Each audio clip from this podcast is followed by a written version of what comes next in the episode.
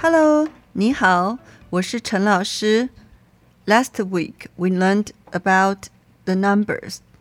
Today we are going to learn bigger number, from 100 to 10 million. How to say 100?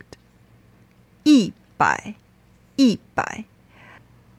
Remember when you combine the number e with the first tone, second tone, and the third tone, you have to change the pronunciation of number e to the fourth tone. So 100 you have to pronounce e by because by it is third tone. Now we are learning from 100 to 900. 100 一百 and 200 两百. Be careful, it is 两百, not 二百. Sometimes you might hear someone say 二百, but usually we say 两百,两百. 300, 三百, 400, 四百, 500, 五百, 600, 六百, 700, 七百, 800, 八百, 900, 900. See, the logic is really easy. 100 is 100, right? So if you want to say 200, you only need to combine 2 and uh, 100. So 200. You combine 2 and 百. And uh, 300, you combine 3, 3 and 百, 100. 三百 300. So you already know the logic is really easy. Okay, then now we are talking about 1000. 1000 is 一千.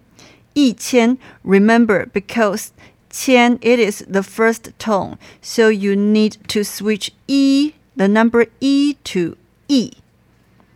So it is 一千, 2000 2000 as you already knew 200 you have to pronounce 200 not 200 and here 2000 also you have to pronounce 2000 2000 3000 3000 4000 4000 5000 5000 6000 6000 7000 7000 eight thousand 八千 nine thousand 九千 ten thousand is 一万 because one is the fourth tone so you have to switch the pronunciation e to e.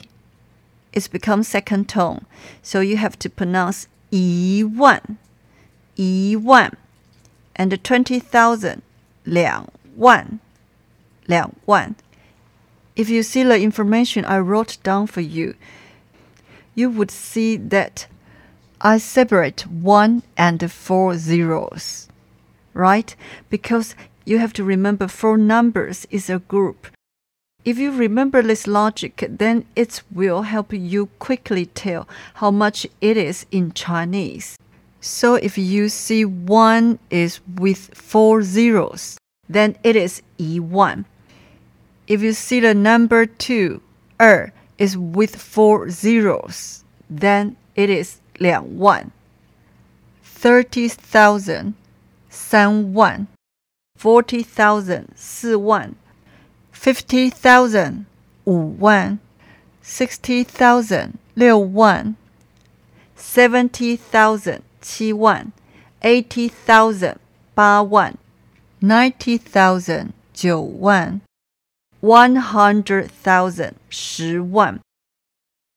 If you see the information I wrote down for you, you would see I separate 10 and the four zeros, right? So remember, four zeros is a group in Chinese numbers.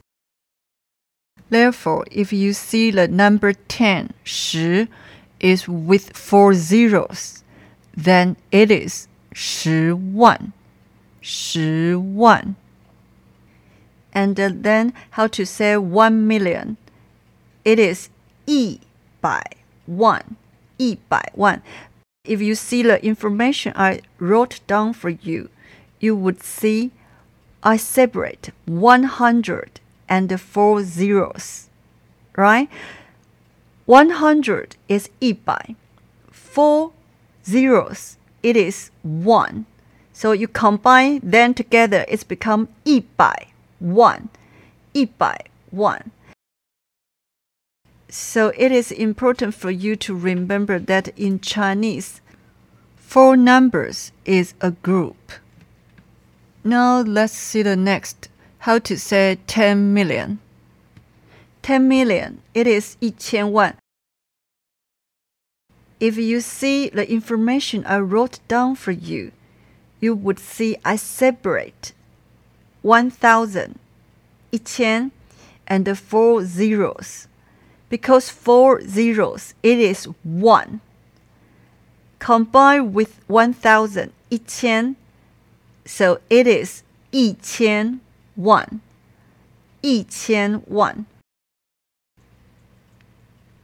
Hope it is helpful for you and hope you can practice by yourself more. See you. 再见。